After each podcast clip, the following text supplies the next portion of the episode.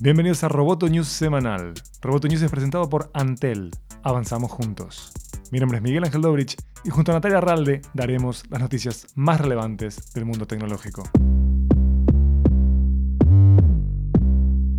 Facebook presentó oficialmente su criptomoneda Libra y anunció que estará disponible en la primera mitad del año que viene y será gestionada por 28 empresas. Junto con varios socios, Facebook divulgó un prototipo de Libra como un código abierto utilizable por desarrolladores interesados en incluirlos en aplicaciones y servicios antes de su lanzamiento como moneda digital el año que viene. Entre los miembros del consorcio, fundadores de la asociación Libra, que tendrá su sede en Ginebra, se encuentra Visa, Mastercard, PayPal, Booking, Uber, eBay, Spotify, Mercado Libre y Vodafone. Facebook indicó que continuará trabajando para ampliar este grupo a 100 organizaciones para el momento del lanzamiento en 2020. Durante un discurso en la Universidad de Stanford, el CEO de Apple, Tim Cook, dijo que las empresas deben responder por el caos que han creado. Sin mencionar compañías específicas, Cook criticó las violaciones a la privacidad de los usuarios y profundizó sobre el respeto a la intimidad. Últimamente parece que la industria se está dando a conocer por innovación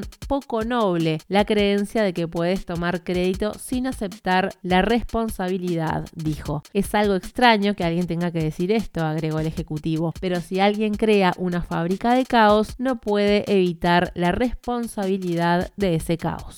Los reguladores estadounidenses investigan si YouTube viola la ley al exponer a los niños a contenidos inapropiados o a recopilar sus datos personales, según informó el Washington Post. La indagación parte de quejas de varias asociaciones ante la Comisión Federal de Comercio, donde se acusa a la empresa de recopilar información personal de menores en YouTube, como la localización, dispositivo utilizado y número de teléfono sin que los padres estuvieran al tanto. La información habría habría sido recopilada para publicidad dirigida. Según el Washington Post y el New York Times, la investigación se encuentra en una etapa avanzada y podría derivar en multas e imposición de recursos. Roboto News es parte de Dopcast. Sigue Amenaza Roboto en arroba amenaza roboto y en facebook.com barra amenaza roboto. Roboto News semanal fue presentado por Antel.